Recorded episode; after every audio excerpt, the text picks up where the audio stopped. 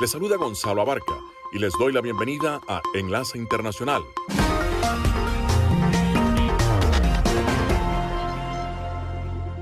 En esta franja nocturna estamos hablando de noticias internacionales, algunas entrevistas y un poco de música. Acomódense que ya estamos por empezar.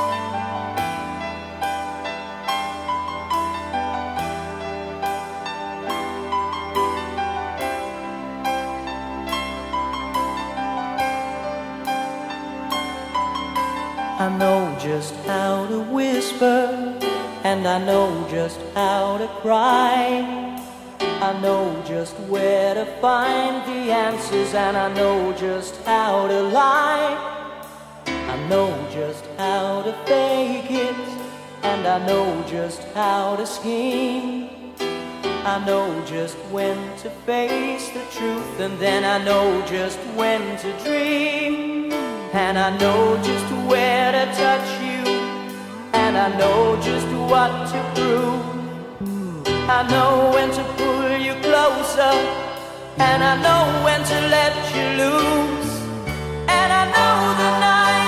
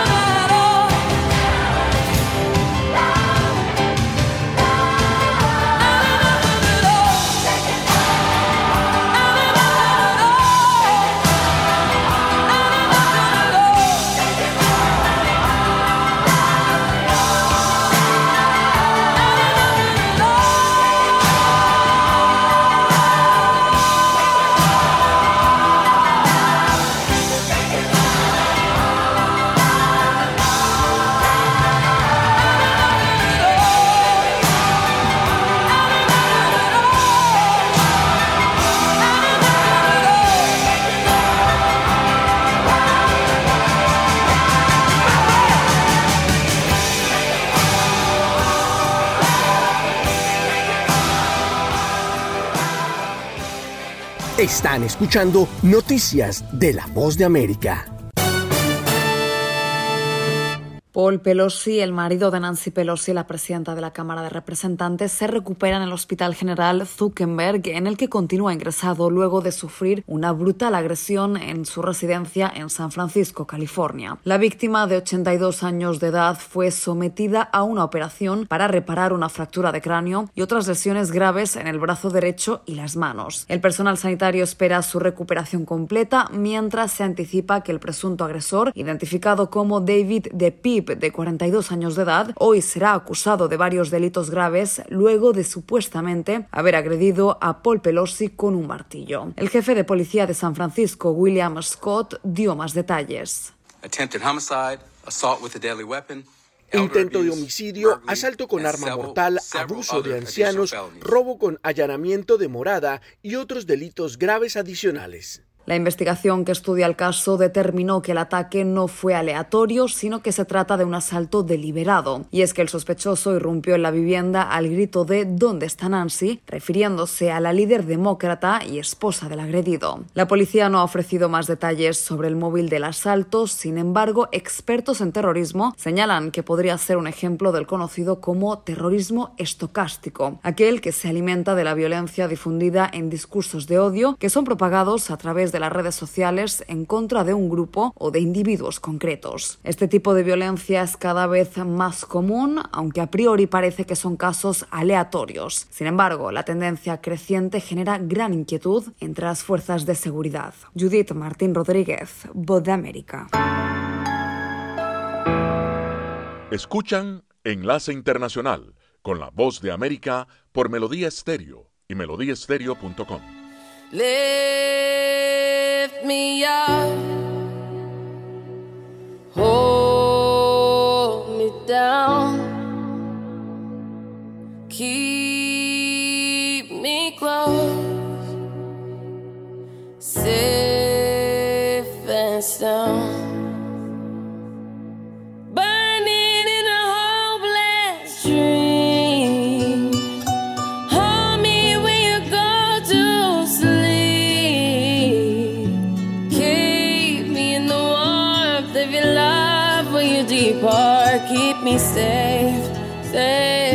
sun.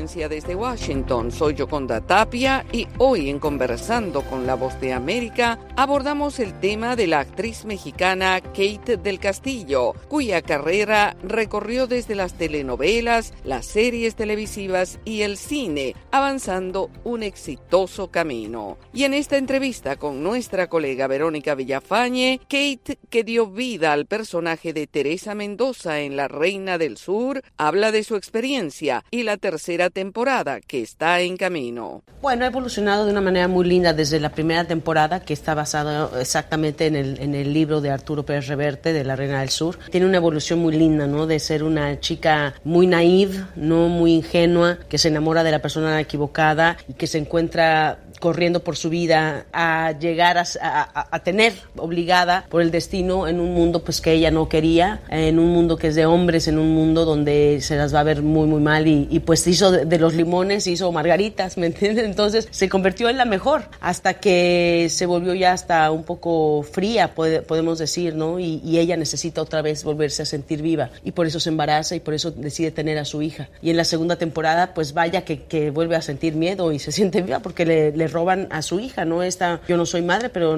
no necesito ser madre para saber que el amor más grande que puede existir es de una madre hacia su hijo o hija. Y a ella se la secuestran. Entonces todo esto que va pasando ella, además con un miedo de que no le digan nunca quién es ella, quién es en realidad ella, ¿no? Que ella pues mató a su padre realmente. En fin, todo esto. Y, y ahora en esta pues ya es una señorita ya hecha y derecha, ya sabe que se puede cuidar solita. Y ahora sale Teresa de la cárcel después de cuatro años de estar en confinamiento total a buscar justicia. Nos alejamos completamente del narco y ahora es ella buscando justicia. Y tratamos temas como es la trata de personas, que es, muy, muy importante, y todo un Latinoamérica que vamos a mostrar que es una oda a Latinoamérica, es una carta de amor a Latinoamérica. Ahora, dices que en esta tercera temporada se están por, eh, separando un poco de la parte del narcotráfico, pero en los últimos años ha habido un auge, digamos, de este tipo de, de series vinculadas al narco. ¿Crees que hay un desencanto ya la fórmula antigua de novelas románticas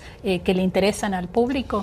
Bueno, lo que pasa es que hay una, diferencia enorme entre una telenovela clásica, que son las clásicas de la mujer virginal y todo este rollo, que tuvieron mucho éxito y que fueron por todas partes del mundo y que tienen su, ¿sabes? O sea, yo, yo no tengo nada en contra de eso porque hay público para todo. Y después, gracias a La Reina del Sur, empezaron todas las narcoseries, que pues bueno, por una parte es algo que no podemos negar de nuestros países latinoamericanos, que es una realidad, pero a favor de La Reina del Sur, esta está basada en un trabajo periodístico incluso de Arturo Pérez Reverte. Así que de ahí empezaron a nacer todas estas narcoseries. La diferencia es que también no es una oda, ¿no? Yo no quiero ser Teresa Mendoza, yo no quiero estarme cuidando, ni, y, no es algo que ella eligió, es algo que el destino la puso ahí. ¿Cómo ha impactado ese personaje, tu vida personal y tu carrera profesional? Mira, a mí me ha, sido un, un, viaje muy lindo con Teresa, porque primero cuando yo estuve detrás de ese personaje mucho tiempo, cuando iba a hacer una película, pasó por manos de todos los directores que te puedas imaginar, de, por todas las actrices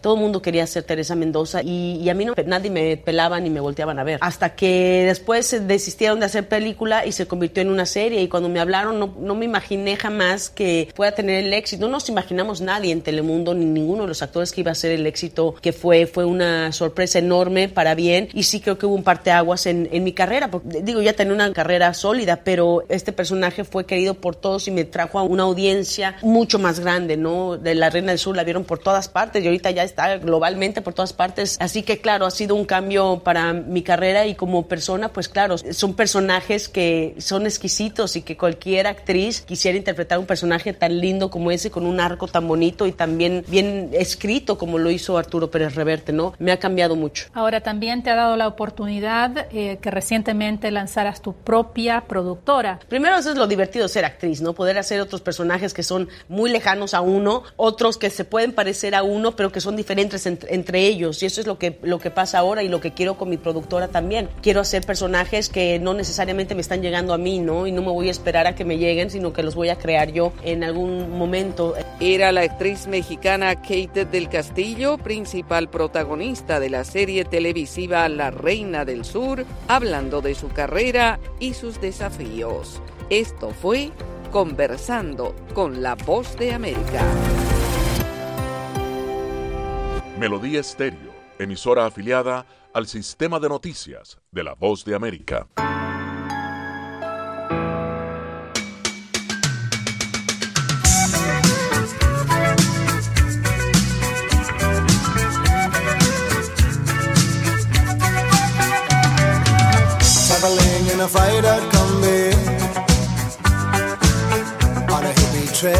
Full of.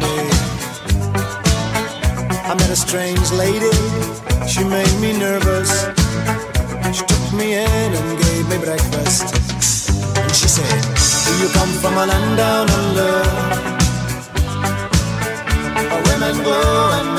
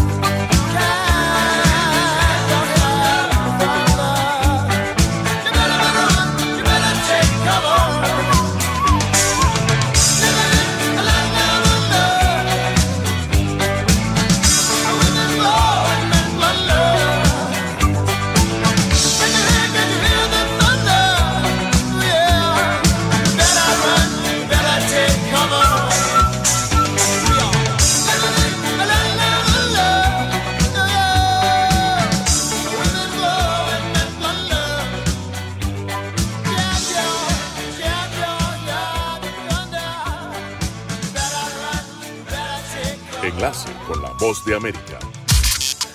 A medida que se acercan los comicios de medio término que se realizarán el 8 de noviembre, hay asuntos como el aborto, la economía, la inmigración y el porte de armas que podrían resultar determinantes en la intención de voto de los estadounidenses. Históricamente el número de votantes en las elecciones de medio término es inferior al de los comicios presidenciales. Sin embargo, las recientes decisiones de la Corte Suprema de Justicia de los Estados Unidos sobre el porte de armas o la anulación de la protección federal para el aborto luego de 49 años podría generar un impulso adicional en la intención de voto. Sin embargo, según las encuestas, la cuestión más importante para los estadounidenses es el manejo de la actual crisis económica que atraviesa el país y que ha hecho que los consumidores sufran la inflación más elevada de las últimas cuatro décadas. Así lo destaca Kelly Krakow, un ciudadano de Wyoming, quien aseguró a La Voz de América que votará por el candidato que tenga un mejor plan económico. La inflación alrededor del 8% y el costo de las reparaciones de las casas han aumentado un 25%. Eso significa un 30% de aumento. Eso es difícil para la gente y creo que es el momento para poner un freno a eso,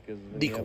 Mientras tanto, en algunos estados, especialmente en el sur del país, la gestión de la crisis migratoria podría ser fundamental en las campañas políticas de los diferentes aspirantes. Por ejemplo, los republicanos señalan que las políticas permisivas del presidente Biden han aumentado el flujo de personas que intentan entrar de forma ilegal por la frontera sur del país y que han generado una crisis migratoria, haciendo que los gobernadores republicanos de Texas y Arizona envíen buses de migrantes a ciudades gobernadas por alcaldes demócratas como Nueva York, Chicago o Washington.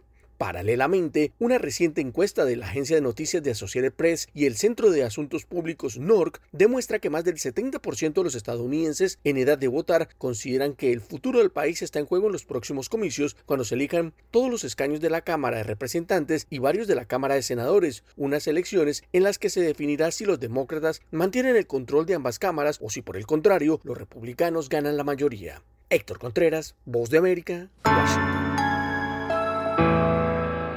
Las noticias del mundo y la buena música se escuchan en Enlace Internacional con la voz de América por Melodía Estéreo.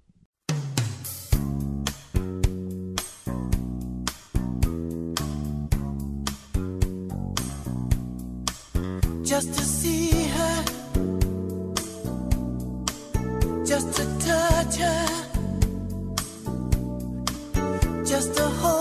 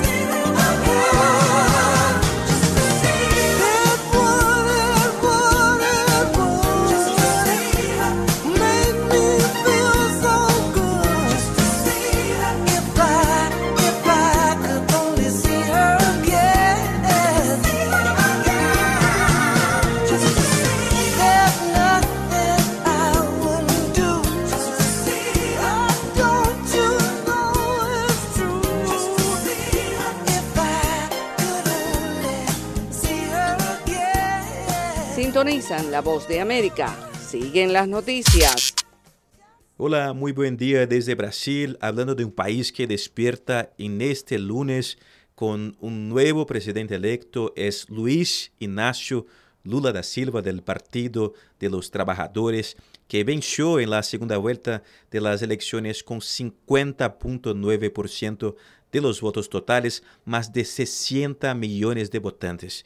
Fue la elección más disputada y acirrada de toda la historia de la democracia brasileña, una diferencia de apenas 2 millones de votos frente al presidente Jair Bolsonaro, que con esta derrota es el primer mandatario del país que no logró la reelección. Una multitud salió por las calles de Brasil, especialmente acá en São Paulo, para celebrar la victoria de Lula, que va a ocupar ahora por la tercera vez el puesto de presidente del país.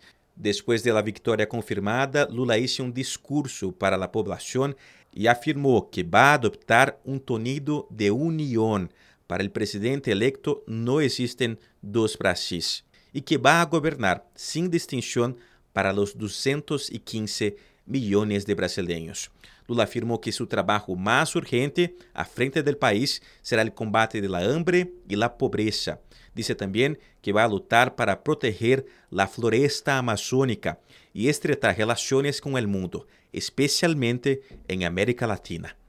Já o presidente Jair Bolsonaro, que acompanhou o contaje em Brasília, preferiu não se manifestar sobre os resultados e também não receber seus aliados em el Palácio de Alvorada. El presidente de los Estados Unidos, Joe Biden, y líderes también de América Latina y Europa felicitaron el nuevo presidente de Brasil, que ahora tendrá dos meses para formar su nuevo gobierno hasta su posesión en 1 de enero de 2023. De São Paulo, Edgar Maciel, Voz de América. Desde Washington le saluda Gonzalo Abarca para invitarlos a escuchar Enlace Internacional con la Voz de América, lunes a viernes, 7 de la noche, por Melodía Estéreo y en simultánea por melodíaestéreo.com.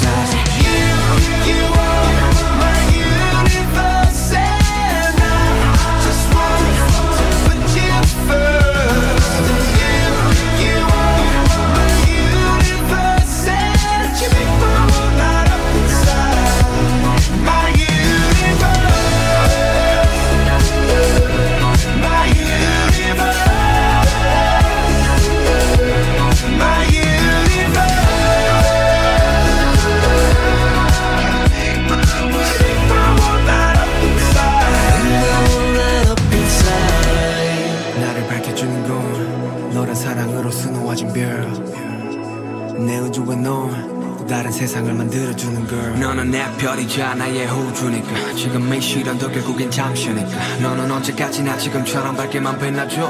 우리는 너를 따라 이긴 밤을 수놓고. 너와 함께 날아가.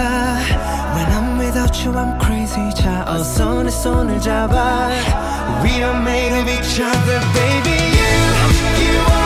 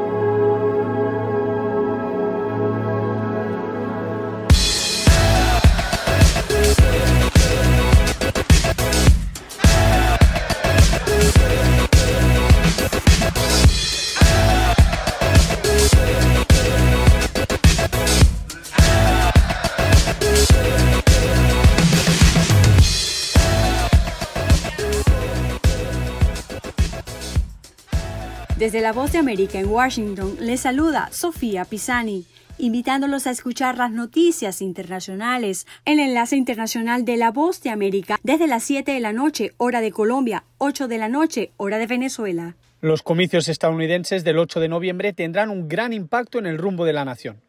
Además de las elecciones para escoger representantes en ambas cámaras del Congreso Federal, también estarán en juego 36 gobernaturas, incluyendo estados como California, Texas, Georgia y Florida. Pienso que en, a nivel estatal, uh, esta es mi opinión, para mí son más importantes porque son leyes que, están, que me van a afectar más a mí directamente como ciudadana, por ejemplo, de California. Eh, mi familia vemos ciertos temas un poquito más de cerca porque tenemos dos hijos. Esta sensación llevó también a Eglé Fernández a tomar la decisión de votar por primera vez en unas elecciones que no sean las presidenciales. Yo creo que ha habido un despertar últimamente de no votar solamente por la parte presidencial, sino en la parte también de que nos están llevando el voto a nivel interno. La realidad es que los estados y por ende los gobernadores tendrán un gran poder de decisión en temas como el derecho al aborto, que fue derogado recientemente por el Tribunal Supremo. Puede que no lo veamos en todos los estados que están celebrando elecciones, pero hay más mujeres que están recurriendo a registrarse, lo que es un buen indicio de que acudirán a votar en noviembre. Más allá del acceso al aborto, el sistema federal del gobierno de Estados Unidos confía a los estados importantes poderes como la construcción de carreteras, la financiación de escuelas y el mantenimiento de las fuerzas policiales. Alex Segura, Los Ángeles, Voz de América. Enlace Internacional con la Música. Ayer domingo, leyendo la portada del New York Times, me encuentro con la maravillosa noticia que se cumplía un 30 de octubre los 50 años del lanzamiento del Rayo de Sol de Stevie Wonder. El músico tenía 22 años cuando grabó en el estudio neoyorquino de Electric Lady su álbum Talking Book, publicado en el año de 1972, donde estaba incluida la canción You Are the Sunshine of My Life. Ese año fue majestuoso para Stevie Wonder con tan solo 22 años. Lanzó ese trabajo musical y compartió escenario con los Rolling Stones en una gira emblemática por América del Norte. Y tuvo un hito más en los libros del soul. Creó una de las canciones de amor más célebres de todos los tiempos. Ese verano, You Are the Sunshine of My Life.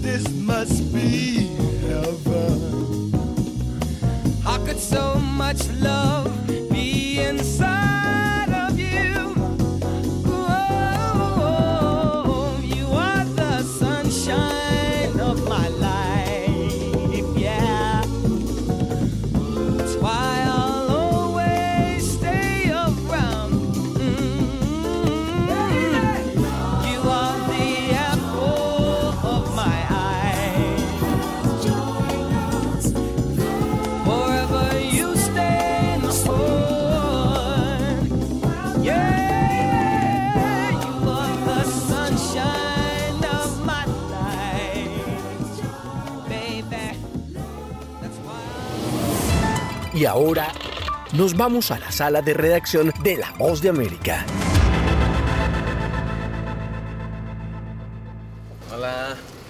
Buenos días. Estos tres voluntarios forman parte de la Alianza Latina de Georgia por los Derechos Humanos, una organización no partidista de Atlanta. Se disponen a iniciar una intensa jornada de trabajo para promover el voto latino en las próximas elecciones de medio término y educar a la comunidad sobre el proceso de votación. Aquí, solo una hora de Atlanta, te puedes encontrar a comunidades marginalizadas que nunca, han, in- in- nunca se han involucrado con el voto o han empujado a sus oficiales a hacer un cambio. Utilizan una aplicación que cuenta con datos personales obtenidos de encuestas y registro de votos. Es la forma más eficaz para saber dónde viven los electores latinos. me puede dar como una lista donde yo voy barrio por barrio y busco a la gente que, que tengo aquí en esta lista. Admiten que tienen por delante un arduo trabajo y a veces frustrante, porque en muchas ocasiones no encuentran a nadie en las casas y resulta complicado dar con los votantes. Después de varias horas han logrado hablar con algunos de ellos. ¿Usted acude a votar? Sí, hemos estado un poco activos en las votaciones pasadas, en las elecciones ya por más de 15 años hemos participado. Muchos de estos voluntarios consideran que estas campañas del puerta a puerta son muy efectivas para implicar a la comunidad latina en estas elecciones.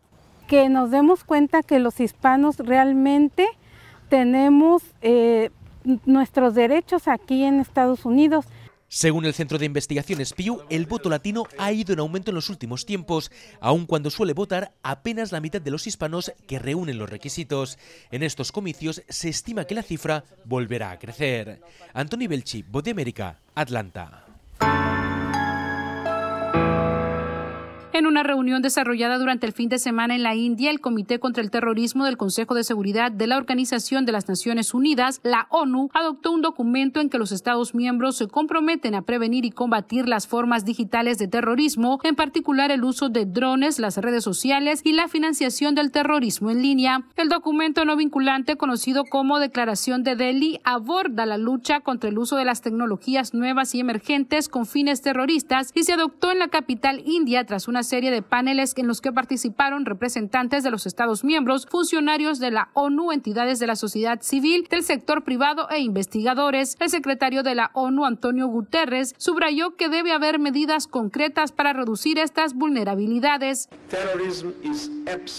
El terrorismo es el mal absoluto. No hay razones, ni pretextos, ni causas. No hay agravio que pueda justificar el terrorismo. El terrorismo es el mal absoluto y el terrorismo no tiene cabida en el mundo actual. El representante de la Oficina de Derechos Humanos, Scott Campbell, que dirige el equipo de tecnología digital, hizo referencia a las palabras del secretario general al explicar que respetar los derechos en la lucha contra el terrorismo es fundamental para garantizar esfuerzos sostenibles y eficaces para proteger la seguridad. Los enfoques que cruzan estas importantes líneas no solo violan la ley, sino que también socavan los esfuerzos para combatir el terrorismo al erosionar la confianza y las comunidades que son esencial para el éxito de la prevención y la respuesta en la declaración de Delhi, los Estados miembros concretaron que las directrices y las medidas aplicadas deben basarse en el derecho internacional y los derechos humanos. Sala de redacción, Voz de América. Las noticias del mundo y la buena música se escuchan en Enlace Internacional con la voz de América por Melodía Estéreo. Everybody loves somebody sometime. Everybody falls in love somehow. Something in your kiss just told me my sometime is now. Everybody finds somebody someplace. There's no telling where love may appear. Something in my heart keeps saying my someplace is here. If I had it in my power, I'd arrange for every girl to have your charm. Then every minute, every hour, Every boy would find what I found in your arms. Everybody loves somebody sometime. And although my dream was overdue, made it well worth waiting for someone like you. If I had it in my power, I would arrange for every girl to have your charm.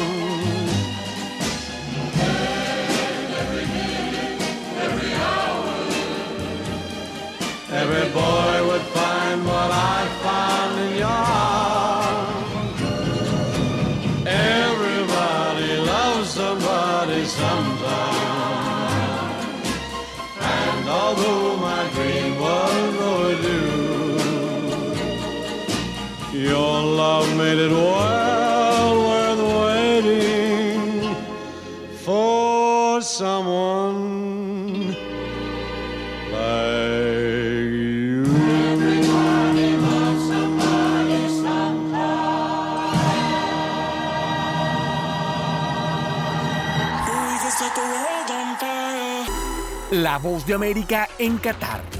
Cobertura especial del Mundial de Fútbol 2022.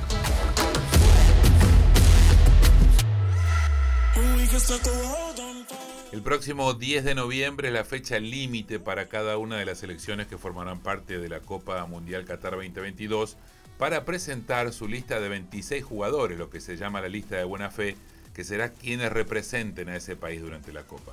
Pero hay un caso muy curioso. Hay un jugador que está decidiendo todavía en cuál de las selecciones va a jugar. ¿Por qué lo digo? Porque tiene doble nacionalidad. Se trata de Callum Hudson-Odoi, un jugador del Chelsea que actualmente está préstamo en el Bayer Leverkusen de Alemania. Él tiene la nacionalidad inglesa, por haber nacido en Inglaterra, pero también tiene la nacionalidad ganesa, ya que es descendiente de padres ganeses. Entonces, él todavía no ha decidido para, para cuál de los dos eh, equipos, para cuál de las dos selecciones va a jugar, sino que va a esperar hasta último momento. Se supone que aparecerán ambas listas, eso es lo que dicen eh, quienes lo rodean al jugador que está viviendo momentos muy tensos, porque está intentando ver en cuál le convendría más jugar. En mi modesta opinión, sin dudas le conviene mucho más estar en la selección de Ghana, donde tal vez tenga un poco menos de competencia con respecto a la selección inglesa. Pero ambos bandos lo quieren dentro de sus selecciones. Entonces se da un caso muy curioso. Todavía tenemos que esperar a ver qué decisión toma, que será absolutamente personal, si es que los dos técnicos, tanto el inglés como el ganés, deciden convocarlo para esta Copa del Mundo. Curiosidades, cuando falta nada para empezar nuestra cobertura desde Doha, Qatar, a partir del 17 de noviembre próximo. Soy Nelson Miñoles y esto es La Voz de América. Escuchan Enlace Internacional con la Voz de América por Melodía Estéreo y melodíaestéreo.com.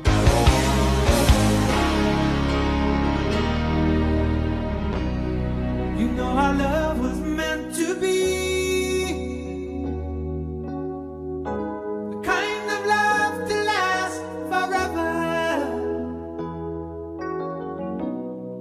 And I want you here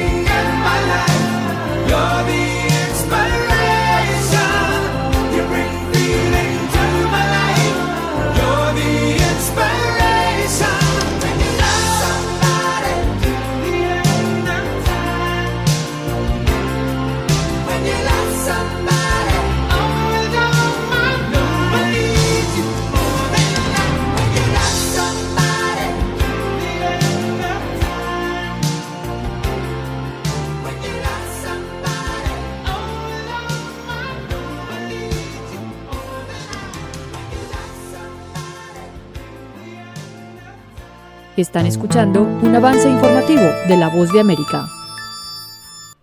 La falta de atención médica oportuna ha sido uno de los factores que han incidido en las muertes bajo custodia del Estado de al menos 11 presos políticos en medio de circunstancias aún no esclarecidas para sus familiares y abogados. Consultado por La Voz de América, Gonzalo Imiop, director vicepresidente del Foro Penal, una organización no gubernamental que brinda asistencia pro bono a detenidos de manera arbitraria, sostiene que el hecho de que una persona fallezca bajo custodia del Estado sitúa la responsabilidad sobre los representantes del gobierno. La falta de atención médica oportuna, adecuada, que se ha convertido ya en una regla sistemática, pues muchas veces conduce a estos eh, desenlaces fatales, ¿no? Y esto pues le suma más ignominia a una prisión que ya por sí misma es bastante arbitraria, es una situación bastante delicada. En tanto, Teres Limalabé, directora de la organización no gubernamental Justicia y Proceso Venezuela, agrega que en todos los casos hubo omisión por parte del Estado en cuanto a la atención médica. En Venezuela realmente este tipo de cosas no se investiga, pero bueno, se acude a los organismos internacionales y queremos evitar y queremos desde este momento poner en alerta las personas que entiendan, que tengan el poder y que entiendan que esto no puede seguir sucediendo. Casos emblemáticos como el del exministro de la Defensa Raúl Baduel, el concejal Fernando Albán y el capitán de corbeta de la Fuerza Armada Nacional Rafael Acosta Arevalo han dado la vuelta al mundo y han generado alarma en instancias internacionales. El más reciente informe de la Misión Independiente para la Determinación de los Hechos sobre Venezuela, rechazado por el gobierno, concluyó que individuos de alta jerarquía en la cadena de mando de los servicios de inteligencia venezolanos cometieron crímenes de lesa humanidad y señala al presidente Nicolás Maduro de encabezar planes de represión contra la disidencia. Carolina Alcalde, Voz de América, Caracas.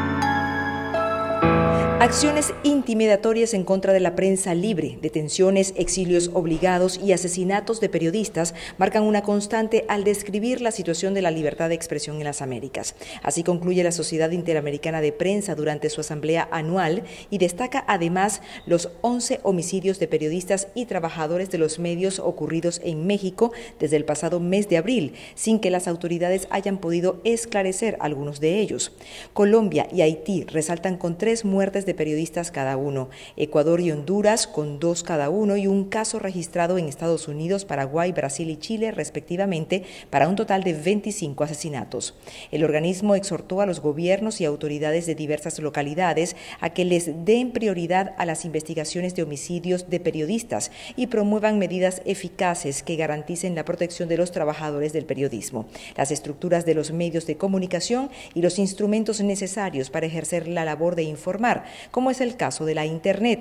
Ecuador y Paraguay están de hecho creando mecanismos de protección a la prensa, uniéndose a Brasil, Colombia, Honduras y México, que ya han avanzado en iniciativas similares. Casos relevantes en el hemisferio, Venezuela, Cuba y Nicaragua, que volvieron a ser calificados como países sin libertad de expresión alguna, de acuerdo con la medición hecha por el Índice de Chapultepec, que es el barómetro que mide diversas variables de la situación de la prensa.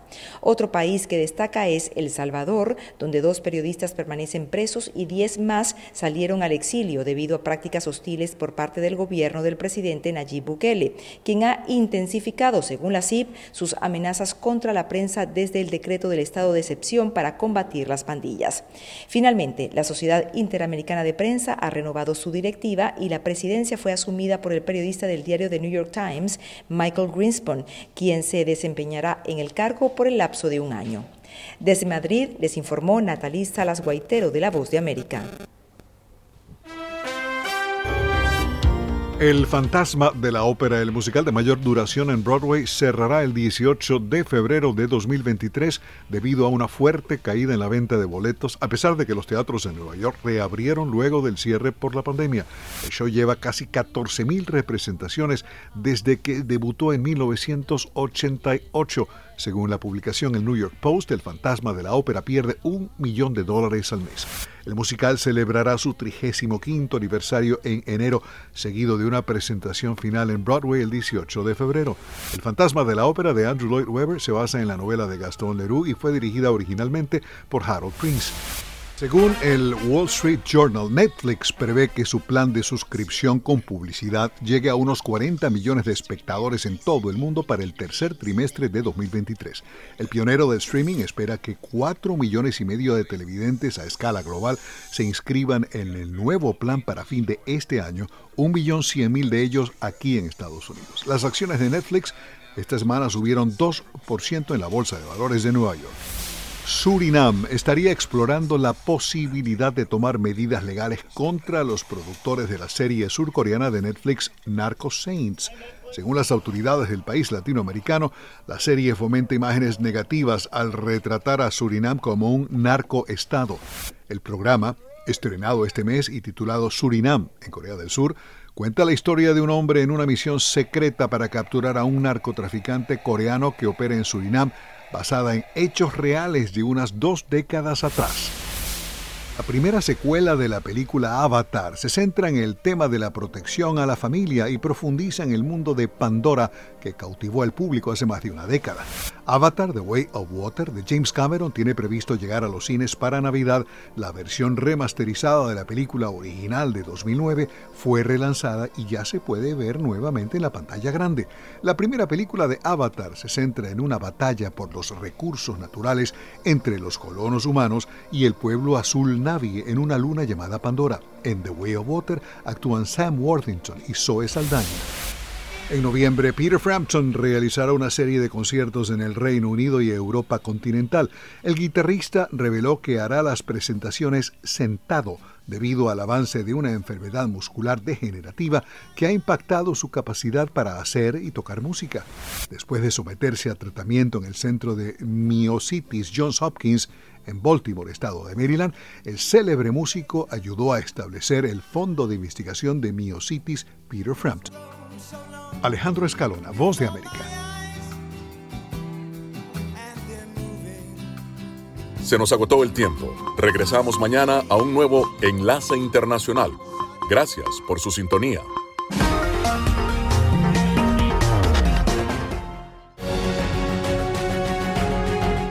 Enlace Internacional es una producción de cadena de noticias y La Voz de América. Editores Jorge Pérez Castro y Gabriel Villarreal Ángel. Periodista Sala de Redacción de La Voz de América. Producción ejecutiva Jimmy Villarreal.